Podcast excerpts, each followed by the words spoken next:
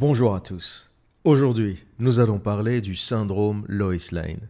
Qu'est-ce que le syndrome Lois Lane? C'est une référence au film Superman, celui de 1978, qui est aussi pour moi l'une des versions les plus abouties de Superman, notamment grâce à Christopher Reeve, qui est pour moi l'acteur qui a le mieux incarné euh, les deux personnages, celui de Clark Kent, l'homme du quotidien, avec ses faiblesses, avec ses défauts, avec ses imperfections, avec sa maladresse. Et c'est celui aussi qui a le mieux incarné le super-héros Superman. C'est aussi la première version euh, de Superman que j'ai pu voir. J'avais à l'époque euh, la VHS et ça m'a donc encore euh, plus marqué que les autres épisodes ou les autres euh, versions de Superman, séries, films, etc., qui ont pu exister par la suite. Dans l'une des scènes de ce film, on voit un hélicoptère qui s'apprête à décoller au sommet d'un gratte-ciel. Au bord de cet hélicoptère, il y a la journaliste Lois Lane. L'hélicoptère décolle et au moment du décollage, il accroche un câble qui le fait basculer. L'hélicoptère se retrouve en équilibre au bord d'un gratte-ciel, à deux doigts de tomber dans le vide. Lois Lane, qui est au bord de cet hélicoptère, euh, glisse de son siège. Lors de sa chute, elle arrive à accrocher un câble de téléphone et elle reste suspendue pendant quelques instants dans le vide. C'est à ce moment-là que Clark Kent, qui sort euh, du bureau, voit l'hélicoptère en haut du gratte-ciel et Lois Lane qui euh, se balance dans le vide. Il se transforme dans une cabine téléphonique, il se transforme en Superman, il prend son envol. À ce moment-là, Lois Lane lâche le câble, elle tombe et Superman la rattrape. Et il y a une interaction très intéressante qui nous en dit beaucoup sur notre monde, qui est vraiment une métaphore du monde actuel. C'est le moment où Superman dit à Lois Lane Je vous tiens, I've got you. Et Lois Lane, surprise, le regarde et lui répond euh, Mais qui vous tient, vous? Who's got you? Et Superman ne lui répond pas et ne lui répondra jamais à cette question. Il continue son envol et la dépose sur la terrasse du gratte-ciel au dernier étage. Et pourquoi je vous parle de cette scène? Pourquoi je vous parle de cette histoire, de cet échange entre Lois Lane, la journaliste, et Superman, le super-héros, le surhomme, le Übermensch eh bien, parce que ça constitue un parallèle très intéressant avec nos vies, avec le rapport qu'on a collectivement à l'autorité, avec le rapport qu'on a à la politique, notamment dans cette conjoncture d'élection présidentielle où beaucoup de gens m'ont dit l'observateur, qu'est-ce que tu penses des élections? Qu'est-ce que tu vas voter? Qu'est-ce que tu vas faire? Et quelque part, honnêtement, je suis quelqu'un qui ne croit plus en la politique, qui n'a jamais réellement cru en la politique, et je pense que L'idée du sauveur, l'analogie au super-héros, le politicien qui va tout changer, est une illusion. C'est-à-dire que on est collectivement, en espérant que quelqu'un va nous sauver, victime du syndrome Lois Lane. T'es dans ta chute et t'attends que quelqu'un, un super-héros, notamment euh, dans le monde réel, les politiques, tous les gens qui sont supérieurs au commun des mortels dans la société, on pense qu'ils vont réussir à faire quelque chose et à nous sauver. Et ce que j'ai envie de dire, c'est que il n'y a personne qui puisse te sauver. L'analogie du super-héros dans la vie réelle est fausse, c'est une illusion. Et je pense que mettre son destin, mettre son sort, mettre son avenir entre les mains d'une entité supérieure est l'une des plus grandes erreurs qu'un homme puisse faire, parce que tu te mets de facto en position inférieure, tu te considères comme une petite Lois Lane, comme une petite journaliste qui attend son super-héros. Et pour beaucoup, euh, en ce moment, euh, les super-héros, c'est les politiciens, tel ou tel politicien. Il y a même un auditeur qui m'a dit, euh, quand j'ai critiqué le candidat Zemmour, Ouais, mais l'observateur, tu ne réalises pas, si c'est pas Zemmour, c'est qui? Qui peut nous sauver? Et toi Toi, t'es le seul à pouvoir te sauver. C'est quoi cette idée de penser que que quelqu'un d'autre, qu'une autre personne va arriver à te sauver? T'es es une Lois Lane en fait. Tu vis ta vie en pensant qu'un jour quelqu'un va venir te sauver. Ben, je vais te donner une info, hein. tu peux la prendre, l'enregistrer. C'est encore une autre pilule rouge que tu peux prendre, hein. miam miam. Il n'y a personne qui viendra te sauver. Personne. Si tu étais pauvre avant cette élection, tu seras pauvre après. Si tu étais déjà riche avant cette élection, tu seras toujours riche après. Il n'y a rien qui va changer dans ta vie. Rien. Comme dirait l'autre, si les élections pouvaient changer quelque chose, il y a longtemps que ça serait interdit. Et je pense que c'est tout simplement une erreur de vivre sa vie en pensant qu'il y a un sauveur. Et c'est à la base un comportement de fragile, et ça a toujours été un comportement de fragile. C'est souvent les pauvres, les faibles, qui espèrent qu'un jour quelque chose va se passer qu'un jour quelqu'un va venir les sauver. Si c'est pas la religion, c'est la politique. Si c'est pas la politique, ça sera un gourou quelconque. Mais c'est une position de fragile que de penser que quelqu'un va te sauver. Et je vais vous raconter une histoire. Ça se passait au Brésil. J'étais à Rio pour quelques jours. C'était euh, pendant la période de Noël. Et j'avais pris un hôtel pas loin de la Copacabana. C'était le choix le plus sûr pour moi. Je connaissais pas vraiment Rio, j'allais pas m'aventurer dans des quartiers que je connaissais pas. Et en général, quand il va pour la première fois, il euh, n'y a pas à chipoter. T'as Copacabana, le quartier, et t'as Ipadema, euh, qui est aussi un autre quartier encore plus riche. Et Copacabana et Ipadema, c'est deux plages perpendiculaires qui forment à peu près euh, le cœur touristique de Rio. Et donc le matin, je sortais de l'hôtel, je sortais très tôt parce qu'après il commence à faire trop chaud. Euh, je sortais ou tôt le matin ou euh, après 16h euh, ou 17h. entre les deux, il fait une chaleur pas possible, surtout si on y va en été. Et décembre dans l'hémisphère sud, c'est l'été. pendant la journée, c'est quasiment impossible de sortir sans, sans, souffrir de la chaleur. Donc très tôt le matin, je sors, je prends l'une des rues qui descend vers la plage et là, tu as un spectacle de pauvreté incroyable. C'est incroyable. Rio, c'est vraiment la ville où tu as euh, la juxtaposition de richesse et de pauvreté. Peut-être qu'après Los Angeles, c'est la ville où tu vois ce genre de choses. Et il y avait toute une famille, le père, la mère, les enfants, euh, par terre, avec euh, des tableaux de Jésus, des guirlandes, des... une espèce de célébration, sauf qu'ils dormaient dans la rue. Et je passais devant, alors je parle pas portugais, et j'entendais le mec dire euh, Rezos, Rezos.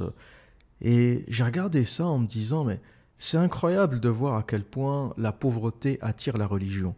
Pourquoi tous les pays de merde, tous les pays pauvres, tous les pays où il y a un niveau extrêmement élevé de pauvreté, euh, les gens sont très religieux. Tu verras jamais quelqu'un à Lausanne en Suisse, dans la rue, en train de dire euh, ou de prier Jésus, Jésus. Les gens bossent, ils ont de la thune, et quelque part, euh, tu es ton propre héros. C'est toi qui gagnes ta vie, t'attends pas que Jésus vienne te donner des pièces.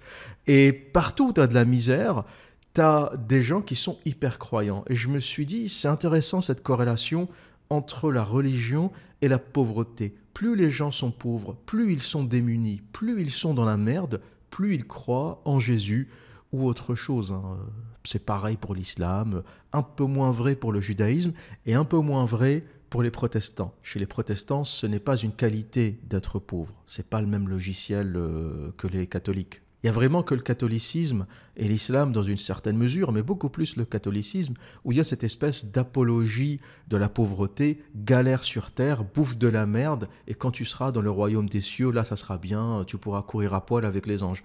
C'est pour ça que j'ai jamais vraiment aimé cette partie du catholicisme, il y a peut-être d'autres qualités au catholicisme, mais cette apologie de la pauvreté, ça m'a toujours... Euh, ça m'a toujours exacerbé, ça m'a toujours énervé parce qu'il n'y a rien de noble dans la pauvreté. Il n'y a rien de noble à être assis dans la rue avec ta famille, euh, à pleurer Jésus, Jésus, en espérant qu'un touriste, qui plus est, qui va être euh, certainement protestant, hein, des Américains, des Canadiens, des gens qui ont de la thune, qui vont te donner de l'argent.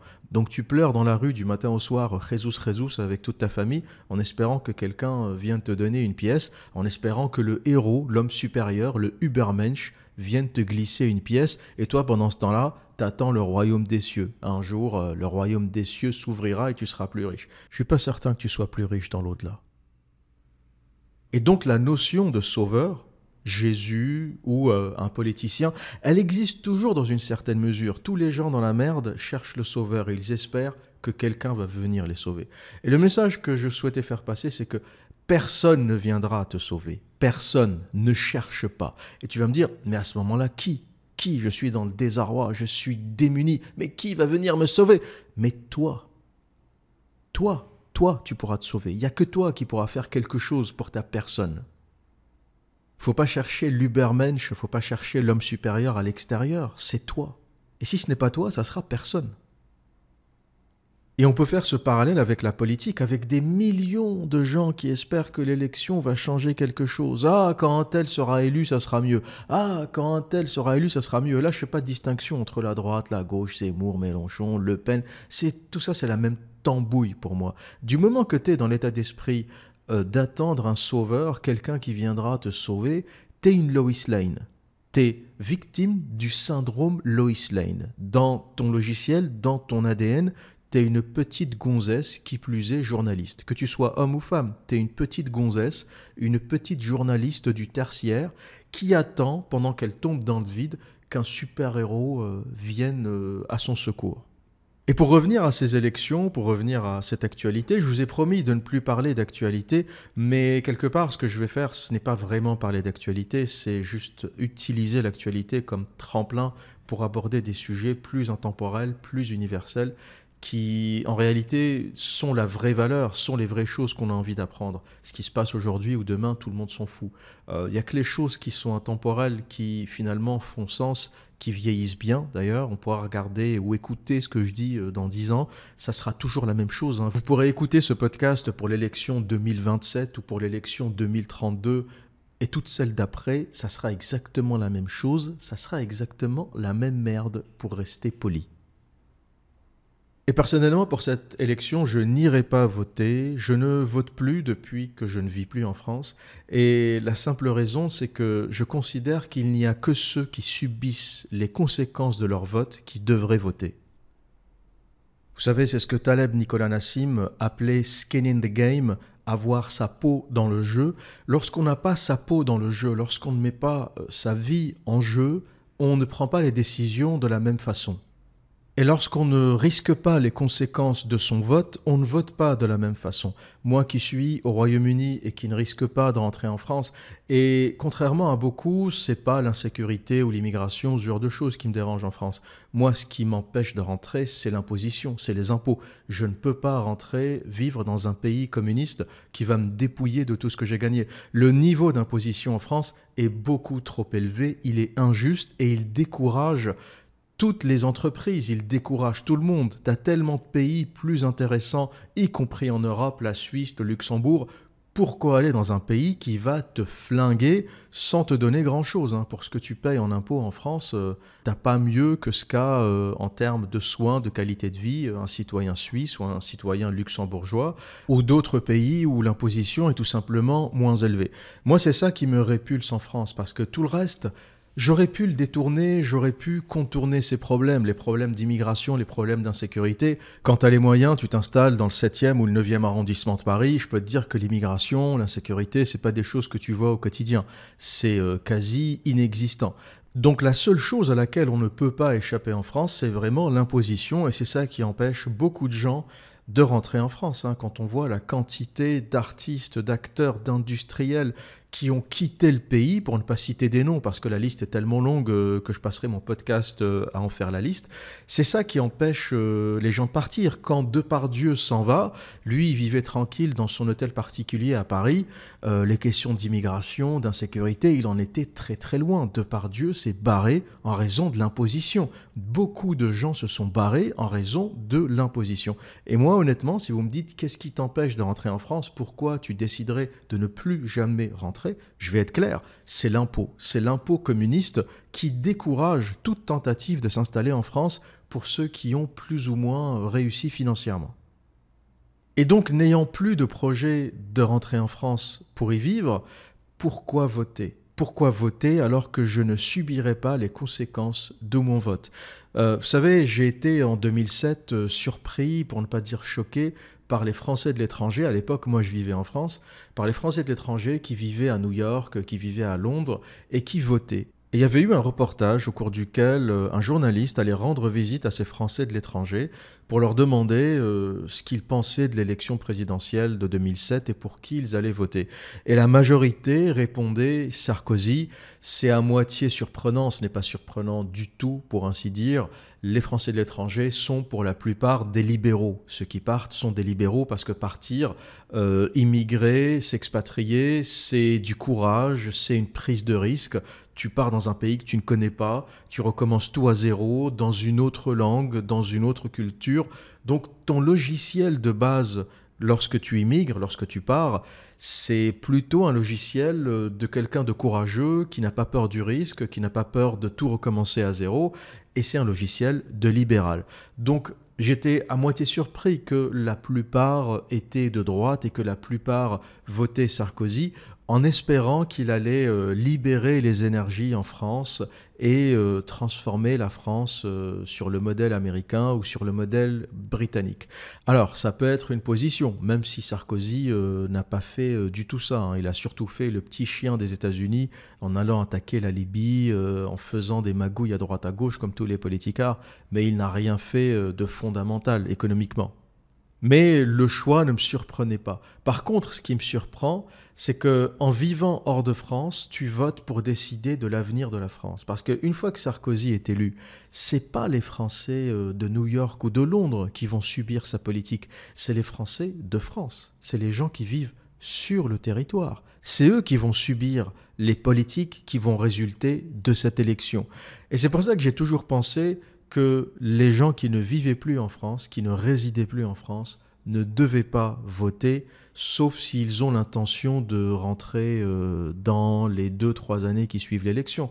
Mais s'ils sont expatriés sur le très long terme, pourquoi voter, sachant que tu vas faire subir les conséquences de ton vote aux Français qui vivent en France? C'est pour ça que moi je m'abstiens, parce que la politique qui sera faite en France euh, ne m'impactera pas. Donc pourquoi voter? Pourquoi décider de l'avenir d'un pays dans lequel je ne vivrai plus Et pour revenir à Lois Lane et à cette idée du sauveur, elle est extrêmement présente en France parce que la France est un pays matriarcal. L'État français, la société française est une société matriarcale, et je pèse mes mots, parce qu'elle s'occupe de toi du berceau à la tombe. Depuis la naissance, l'État est partout présent dans ta vie en France à tous les niveaux, école, éducation, retraite. Et finalement, le système français infantilise les citoyens. On est tous quelque part, on apprend et on grandit en apprenant à se soumettre à une autorité. Il y a l'État, beaucoup de Français adorent l'État. Personnellement, j'ai une répulsion pour l'État, je déteste l'État. Et les gens sont là, l'État, faut protéger l'État, l'État nous protège. Il y a une espèce d'attitude infantile vis-à-vis de l'État. Et pour vous donner un exemple concret, l'exemple de la retraite. Quand je suis arrivé au Royaume-Uni, je m'étais pas beaucoup intéressé à la retraite au départ parce que j'étais surtout occupé à trouver un boulot, à commencer à travailler, à gagner un salaire. La retraite, pour moi, c'est un truc que j'allais gérer plus tard. Puis à un moment, c'était au bout de 2-3 ans, je demande à un collègue, un collègue britannique, je lui dis, euh, ça se passe comment la retraite ici? Je me suis posé la question, en France, on se pose pas trop la question parce que c'est l'État qui gère ça. Tu bosses, tu cotises pendant 42 ans et à la fin, l'État te donne le chiffre. Voilà, tu as droit à 1000 euros, 1200, 1500 en fonction de ton salaire. Mais c'est pas toi qui es vraiment maître de ton destin, c'est l'État qui décide au bout de 42 ans, bientôt 45 ans de cotisation, euh, combien tu toucheras à la fin. Et il me répond, euh, ben, ici, euh, ben ici, chacun se démerde. Il n'y a, pas de retraite d'État, ça n'existe pas. Et je dis, mais comment ça euh, Ça veut dire que. Comment on fait euh, bah, Il me dit, c'est à toi de la gérer, quoi. Tu te démerdes, tu as des fonds de pension, euh, tu as qui préfèrent l'immobilier, mais chaque citoyen britannique prépare sa retraite tout seul. Donc il s'éduque, il lit, il apprend, il s'intéresse à la bourse, il s'intéresse aux actions, aux obligations, à l'immobilier, et tu te constitues tout seul ta retraite. C'est toi qui en es maître. Et je lui dis, mais pour ceux qui n'ont pas fait ça, ceux qui n'étaient pas éduqués, ceux qui, par exemple, ont travaillé toute leur vie sans ne jamais s'intéresser à la retraite, ça se passe comment pour eux? Et il me répond assez naturellement, c'est une évidence, hein, au Royaume-Uni, aux États-Unis, il me répond assez naturellement, ben, ben t'as rien quoi. Si tu prépares pas ta retraite, t'as rien. T'es maître de ton destin. Faut oublier cette histoire de l'État va s'occuper de toi, le biberon, euh, c'est fini. Ici, t'es maître de ton destin. Si tu veux avoir un million à ta retraite, à toi de gérer. Si tu veux avoir zéro, c'est ton problème. Il y a une petite euh, pension d'État, mais c'est ridicule, c'est genre une espèce de minimum vieillesse, c'est 60 livres sterling par semaine, c'est des gaufrettes, quoi. Les gens euh, ne, ne, le calculent même pas, tu vois, c'est tellement ridicule, ça doit être 500 balles euh, par mois, grand maximum, et les gens ne regardent même pas ce truc tellement c'est minime, tellement c'est ridicule. Et c'est pour la première fois de ma vie que j'ai pris conscience de ce que voulait dire être maître de mon destin. C'est une question que tu ne te poses pas en France. Tu es tellement géré par l'État depuis la naissance. On gère tout pour toi, l'école gratuite, euh, l'université gratuite, euh, la santé gratuite. On te dit quel vaccin tu vas faire, quel médicament tu vas prendre, si tu as le droit de prendre des génériques ou des marques, euh, combien tu toucheras à ta retraite, combien d'années tu cotises. Tu réfléchis pas finalement, tu ne t'éduques pas.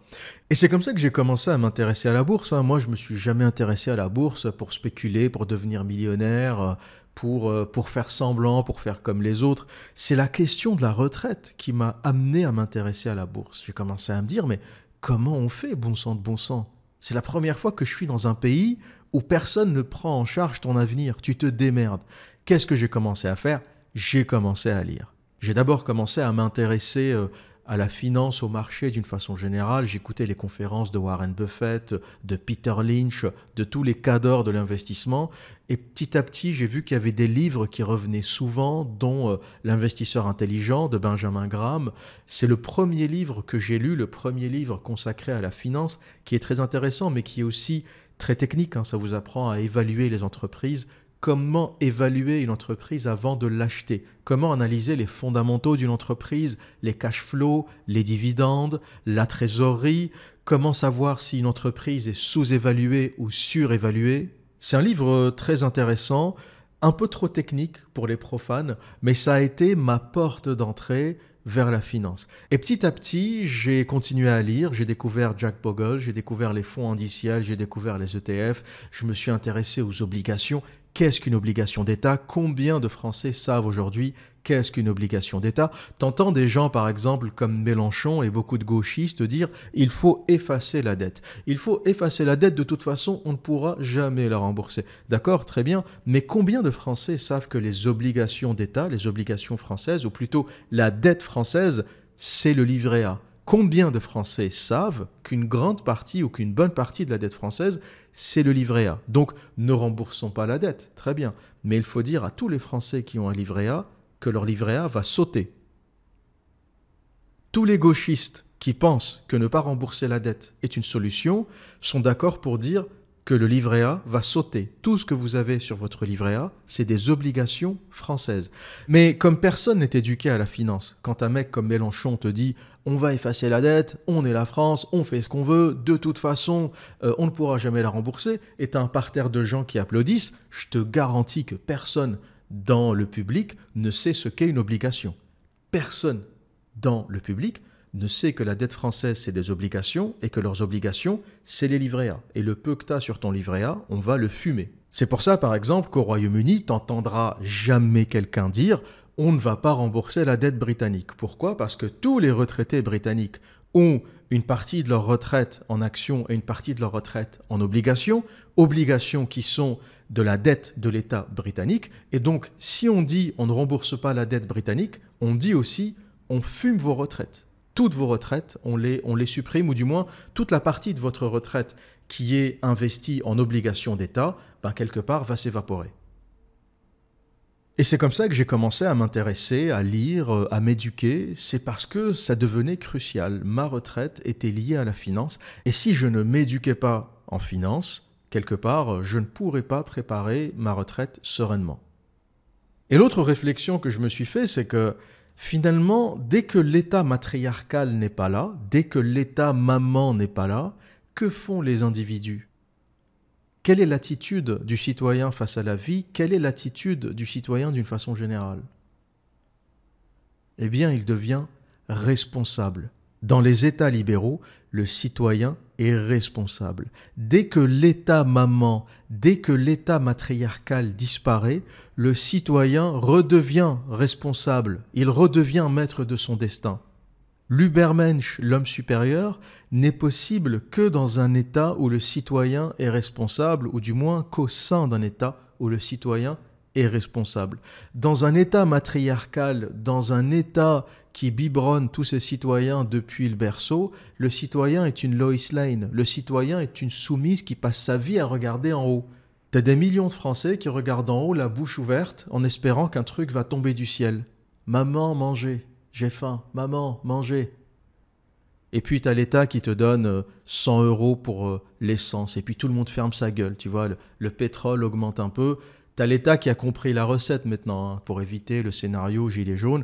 Dès que les prix augmentent un peu, ils ont compris maintenant. Ils balancent 100 euros à tout le monde et les gens ferment leur gueule. Il n'y a aucune, euh, aucune vision à long terme, aucune réflexion sur ce que doit être la société, sur l'avenir du pays d'une façon générale. Maintenant, ils règlent les problèmes à coût de 100 euros les prix augmentent, tiens, donne-leur 100 euros, ils vont fermer leur gueule. Et t'as les gens, la bouche ouverte, qui regardent au ciel. Ah oui, merci, merci l'État, merci, vous êtes trop généreux, vous êtes trop bon. C'est un peu comme le mec au Brésil, à Rio, euh, Jesus, toute la journée, qui pleure dans la rue, avec l'Américain ou le Canadien qui passe lui jeter une petite pièce. C'est la même chose.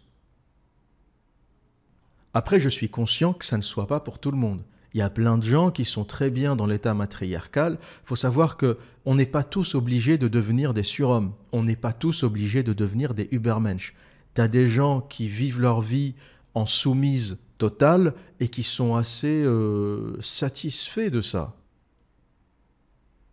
Ils n'ont aucune envie de transcender leurs conditions. Pourquoi? Parce que transcender sa condition, c'est faire un effort. C'est difficile. Lire des livres sur la finance, s'éduquer, s'intéresser, c'est pas, c'est pas facile.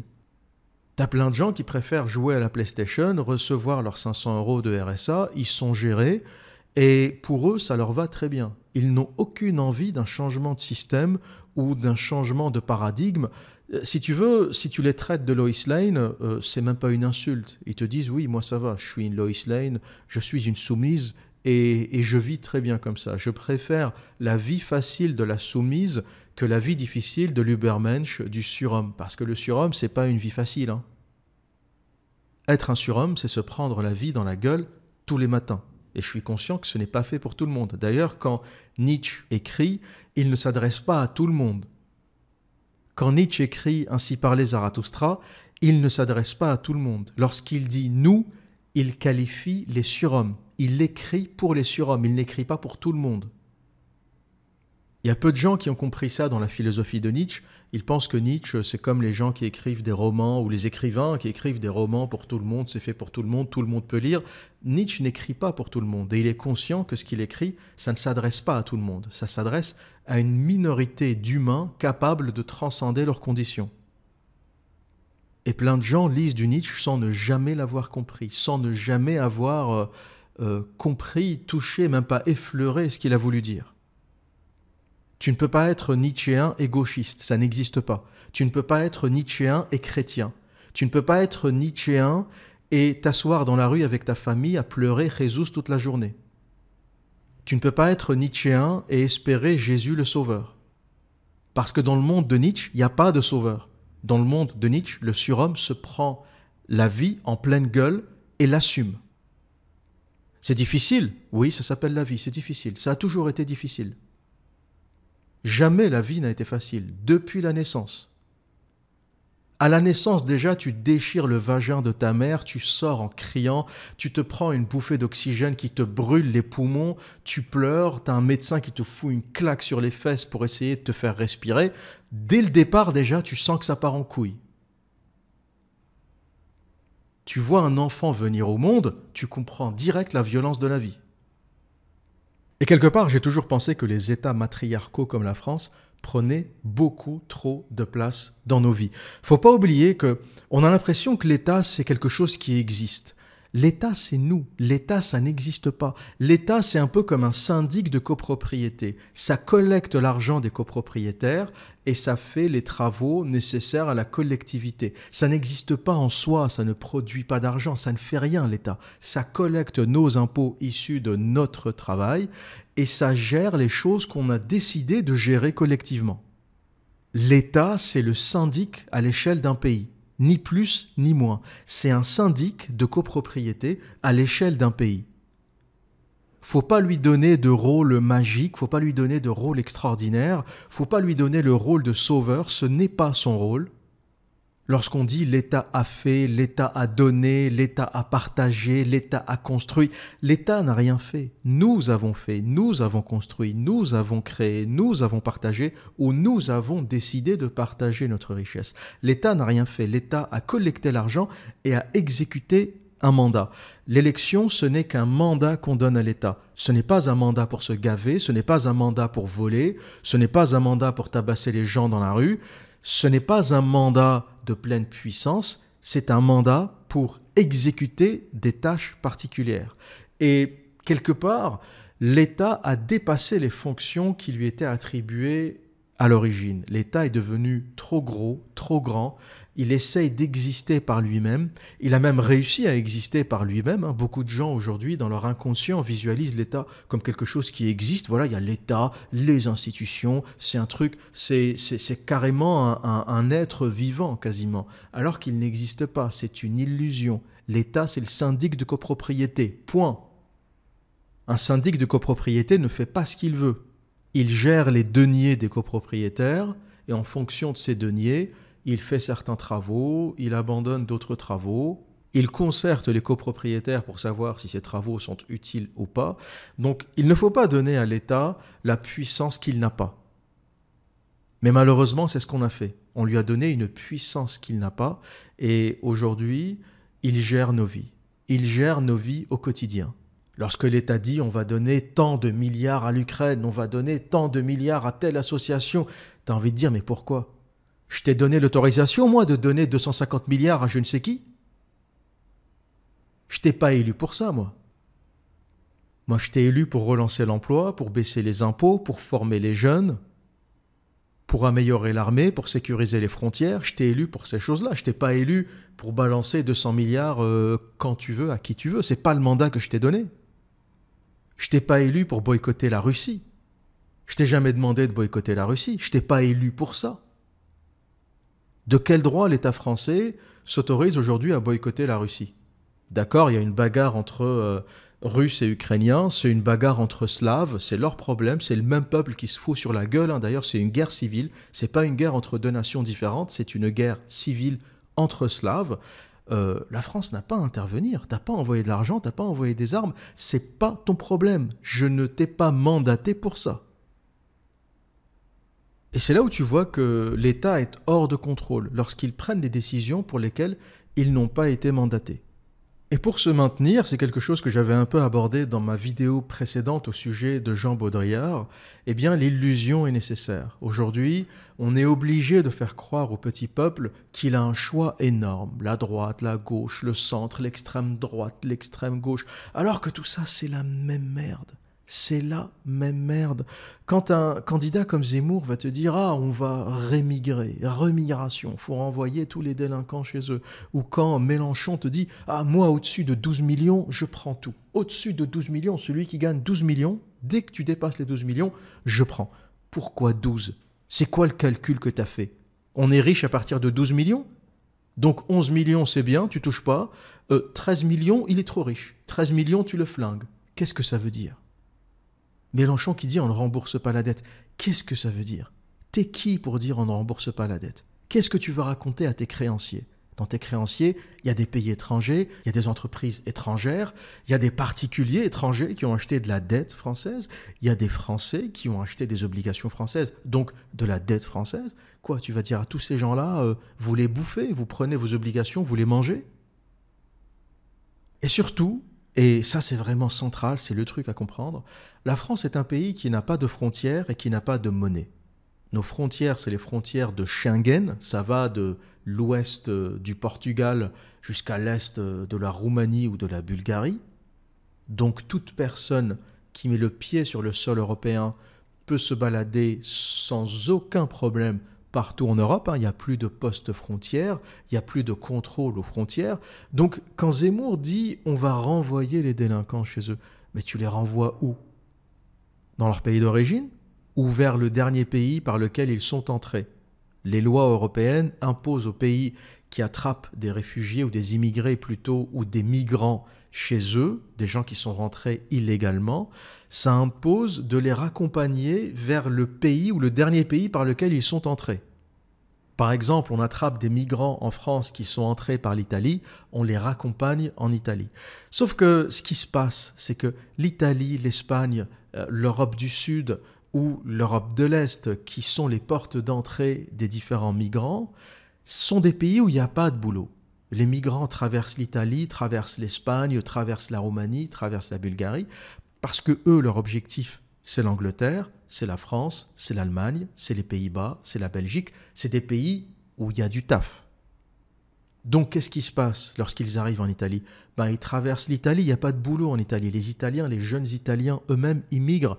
Partout où je vais, je rencontre des immigrés italiens. Partout, partout, en France, en Angleterre, en Allemagne.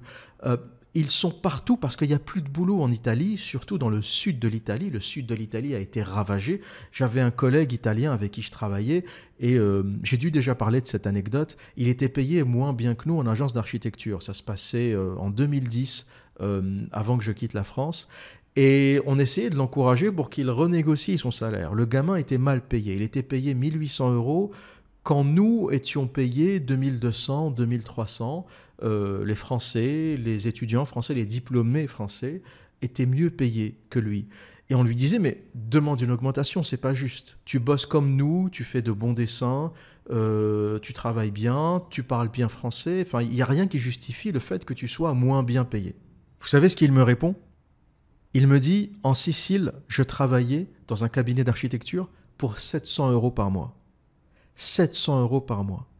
Donc il me dit, pour moi, 1800 euros, c'est le paradis. Je vais pas aller pleurer, crier euh, parce que je suis moins bien payé que vous. Faut que je baisse la tête et que je travaille et on verra bien pour le salaire. En Italie, dans le sud de l'Italie, un architecte, un jeune architecte est payé 700 euros par mois. Donc tu comprends bien que le migrant, il traverse l'Italie à la vitesse grand V. Hein. Il traverse l'Italie, pareil pour l'Espagne. Hein. J'ai pris l'exemple de l'Italie, mais Pareil pour l'Espagne, la Grèce, n'en parlons même pas, les gens n'ont plus de retraite.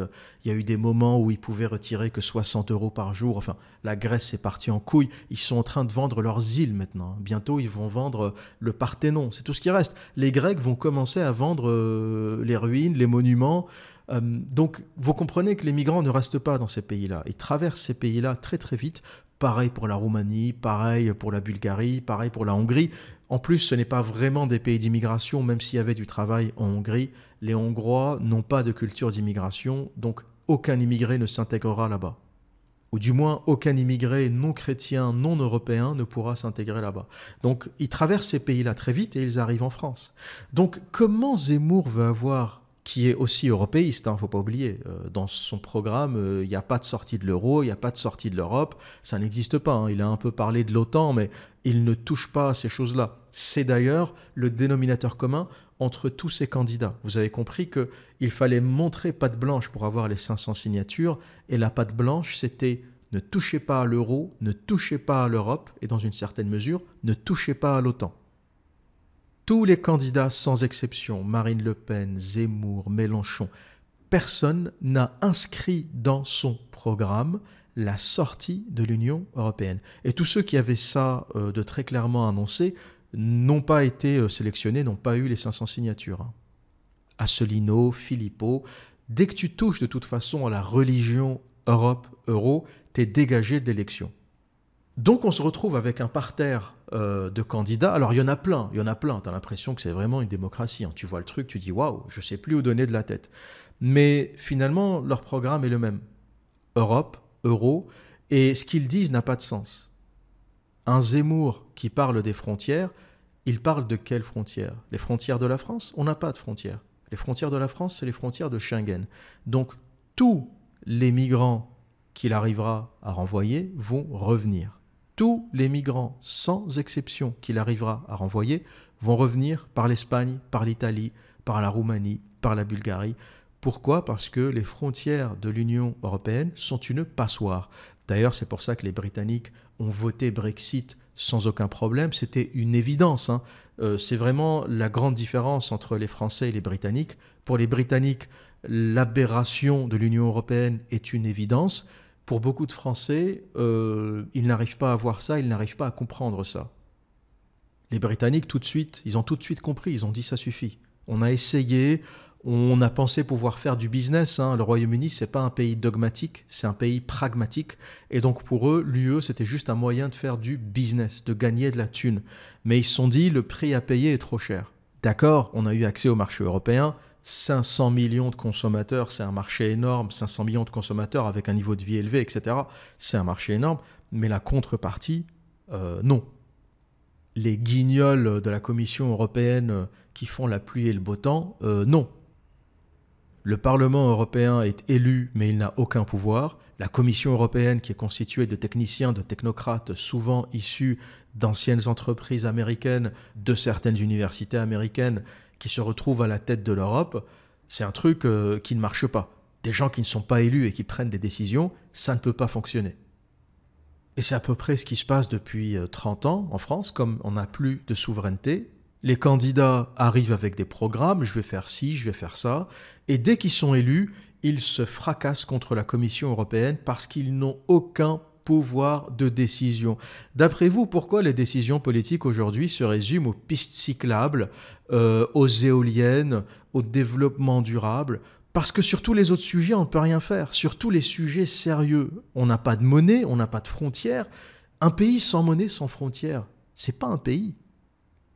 C'est pour ça que tous les candidats font du développement durable à outrance, parce qu'ils n'ont plus le pouvoir de faire autre chose. À part installer des pistes cyclables et construire trois éoliennes, euh, ils n'ont plus vraiment la capacité, le pouvoir d'agir en profondeur. Pourquoi les salaires baissent en France? Parce qu'on a un taux fixe, un taux de change fixe avec l'Allemagne. Historiquement, on a toujours réussi à compenser notre différence de productivité avec l'Allemagne, notre euh, balance commerciale avec l'Allemagne en dévaluant le franc, et donc les salaires continuaient à monter, une fois que tu as un taux fixe avec l'Allemagne, quel est le levier par lequel tu peux rester compétitif?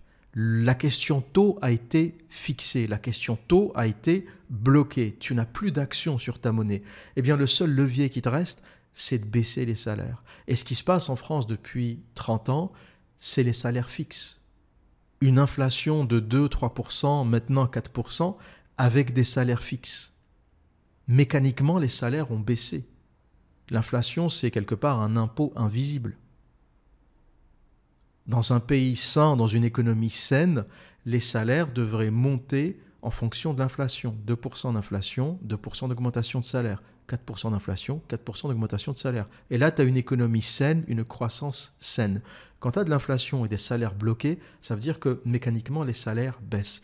Et la France se retrouve dans cette position parce qu'on n'a plus de levier sur notre monnaie. Le taux de change avec l'Allemagne étant fixe, le seul levier qui te reste pour rester compétitif, c'est baisser les salaires. Aucun candidat n'en parle. Aucun candidat n'en parle. Zemmour, c'est je vais virer les immigrés. Euh, Mélenchon, c'est euh, je vais renvoyer tous les riches D'ailleurs, euh, ça va être marrant, hein, t'imagines, Zemmour président, Mélenchon Premier ministre. Imaginez une cohabitation Zemmour-Mélenchon. Zemmour prend la présidence, Mélenchon le Parlement. C'est du fictif tout ça, hein. c'est techniquement impossible, du moins suivant les derniers sondages, c'est carrément impossible. Mais imaginez une cohabitation Zemmour-Mélenchon. T'en as un, il va passer sa vie à taper euh, sur tout ce qui est un peu basané. Ben, au passage, il est un peu basané, Zemmour, quand même. Hein. donc, dans ce sens, il est un peu dans une schizophrénie. Le mec, il te parle du grand remplacement, et lui, berbère, berbère juif, veut devenir président du pays de Vercingétorix. Tu dis, il est dans une espèce de, schizophrénie, le mec, ou alors il se regarde pas tous les matins dans, dans, le miroir. Mais c'est un peu ce qui m'agace avec lui. On me dit souvent, ah, l'observateur, tu tapes un peu trop sur Zemmour. C'est le seul vraiment qui dit euh, tout haut ce que tout le monde pense tout bas. Euh, c'est le seul qui euh, dit des choses. Oui, il dit des choses, mais économiquement, il est largué, le mec. C'est un peu comme les pistes cyclables. Si vous voulez, la question des immigrés, des migrants, des délinquants étrangers chez Zemmour, c'est comme la question des éoliennes et des pistes cyclables chez les gauchistes Hidalgo et compagnie. En fait, comme ils n'ont plus les leviers sur les choses sérieuses, ils tapent sur ce qu'ils peuvent.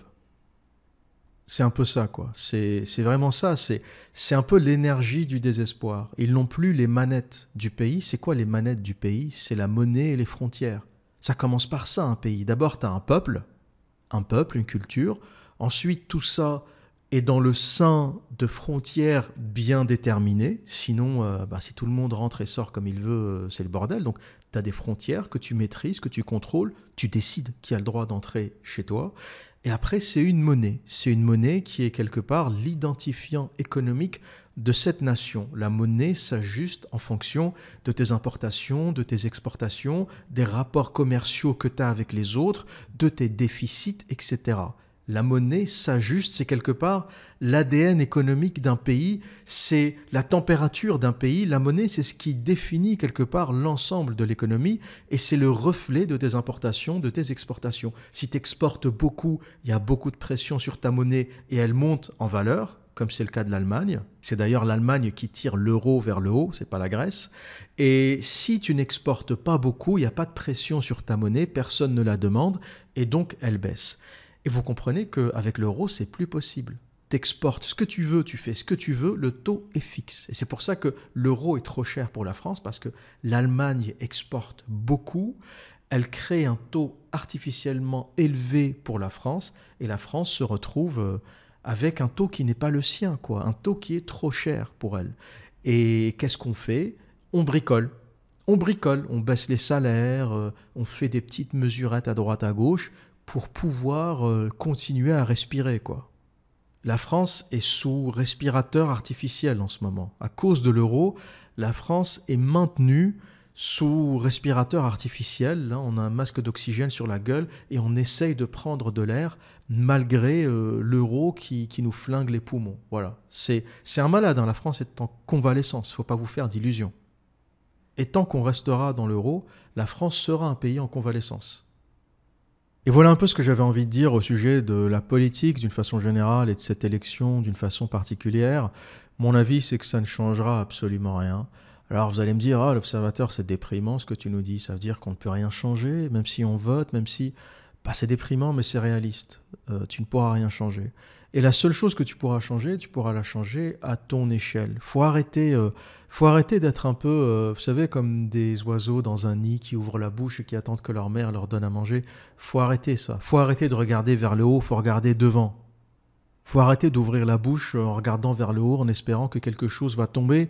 On fait ça depuis des milliers d'années. Les gens ont toujours regardé vers le haut en espérant que quelque chose va tomber du ciel. Dieu, Jésus, euh, la grâce, euh, maintenant c'est la politique, les sauveurs.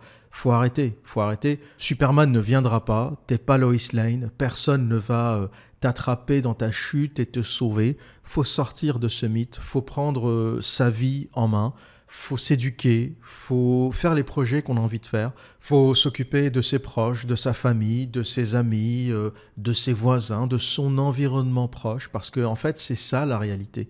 La politique c'est quelque chose qui est très très éloigné de nos vies au final. Hein. Lorsque tu y penses, la distance entre euh, les, les gouvernements dans leur tour d'ivoire et les gens du quotidien est énorme. C'est des gens perchés qui ont complètement perdu le contact avec le sol. Hein. Ils sont euh, en lévitation et ces gens-là sont tellement loin qu'il faut, qu'il faut rien attendre d'eux. Et la seule grève aujourd'hui possible, la seule révolution possible, hein, moi je ne crois pas aux conneries de Che Guevara, la révolution armée, c'est des conneries.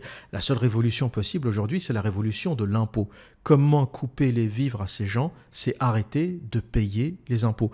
Je ne sais pas si les gens seront un jour assez éduqués pour pouvoir faire cette révolte. Je ne sais pas si un jour les gens comprendront que le pouvoir, c'est eux, l'État, c'est vraiment, c'est une création, l'État est fictif, l'État n'existe pas, l'État, c'est une espèce de matrice, c'est un monde parallèle, c'est, euh, si on veut être un peu dans le concret, c'est le syndic de copropriété, et si le syndic ne te convient pas, faut dégager. Faut pas juste changer les responsables au sein du même syndic. C'est un peu ce qu'on fait avec euh, la politique, c'est qu'on garde le même syndic de copropriété, le système, l'État, la Ve République, et on change euh, les gérants, les managers au sein du même syndic. C'est tout le syndic qu'il faut dégager. C'est le système qui est problématique, c'est le logiciel qui est mauvais, c'est toute la façon dont l'État fonctionne depuis euh, le ponctionnement de l'impôt jusqu'à la redistribution des aides sociales. C'est l'État matriarcal qu'il faut aujourd'hui détruire. Si on veut redevenir des hommes, si on veut devenir des Übermensch, des hommes supérieurs, faut tuer l'État matriarcal, faut le détruire, faut lui couper les vivres. Continuer à voter ne changera rien, je n'ai aucun espoir euh, que l'élection change un jour quelque chose. L'élection, pour moi, c'est un peu une espèce de fête, un festival où tout le monde s'excite, on espère qu'il va se passer quelque chose. Voilà, c'est Lois Lane qui est accrochée à son téléphone et elle attend que quelqu'un vienne la sauver. Voilà, on est des millions accrochés à un téléphone en espérant que Superman viendra. Euh, mais ça, c'est le cinéma, ça, c'est la fiction. Dans le vrai monde, il n'y a personne qui viendra. Personne. Quelque part, faut arrêter de chercher le héros à l'extérieur, faut le trouver en soi. Le seul héros, c'est nous en réalité, c'est ta propre personne. Et c'est peut-être la plus grande réalisation à laquelle tu puisses arriver, c'est que tout quelque part est en toi. Quelque part, il n'y a pas de Lois Lane et de Superman, les deux sont en toi. Tu es Lois Lane et Superman en même temps. Et c'est à toi de choisir où tu veux mettre le curseur. Tu peux tendre vers Lois Lane, être une petite salope soumise toute ta vie avec la bouche ouverte euh, qui attend qu'on te balance des choses dans la bouche, ou tu peux être le héros, le super-héros qui prend sa vie en main et qui décide d'en faire ce qu'il veut. Et c'est sur ça que je vais conclure. Je ne crois plus en l'État, je suis dans une position de défiance, de révolte vis-à-vis de l'État. Je ne suis pas un anarchiste, hein, je ne suis pas pour le chaos, je suis simplement dans une posture où j'essaye de me détacher de plus en plus de l'État. C'est facile lorsque tu es libéral, je travaille à mon compte, donc je gère les impôts à ma manière, j'utilise toutes les niches fiscales que je peux, partout je peux leur glisser une petite quenelle, je le fais, partout je peux glisser une petite enculerie, je le fais. Dès que je peux éviter de payer un impôt, je le fais. Euh, j'ai des conseillers pour ça, j'ai un comptable pour ça. C'est vrai que ce que je fais, c'est beaucoup plus facile à faire quand tu es à ton compte, quand tu es indépendant, que quand tu es salarié. Et les États le savent, et c'est pour ça qu'ils ont généralisé le prélèvement à la source. C'est une autre façon de te ponctionner avant que tu aies le temps de réagir parce qu'ils savent très bien que si les gens s'éduquent, si les gens commencent à maîtriser l'impôt, si les gens commencent à comprendre toutes les niches fiscales, si les gens commencent à réaliser à quel point ils se font enculer, c'est la fin du système. Et c'est pour ça que pour euh, continuer, le système doit allumer des feux de paille le terrorisme, l'immigration, le développement durable, il va faire 15 euh, degrés de plus dans 100 ans, on va tous crever, on va tous mourir. Il faut, il faut des feux de paille un peu partout pour éviter que les gens ne regardent la réalité. On va pas te dire, il y a un problème sur les impôts, t'en payes trop, tu es en train de te faire enculer. On va dire, non, non, il manque deux pistes cyclables et trois éoliennes. Et là, on sera bien. Là, on sera bien, tu auras des ventilateurs géants et des vélos partout, ça sera le bonheur. Ne vous faites pas avoir par ça. Le premier degré, c'est la réalisation. Hein. Euh, l'action, on n'arrive pas toujours tout de suite. Il faut d'abord que les gens s'éduquent, réalisent ce qui est en train de se passer avant de pouvoir agir, avant de pouvoir réagir à cette enculerie universelle. Voilà ce que j'avais à dire pour aujourd'hui. Et que dire d'autre? Eh bien, comme à mon habitude, prenez soin de vous et à très bientôt.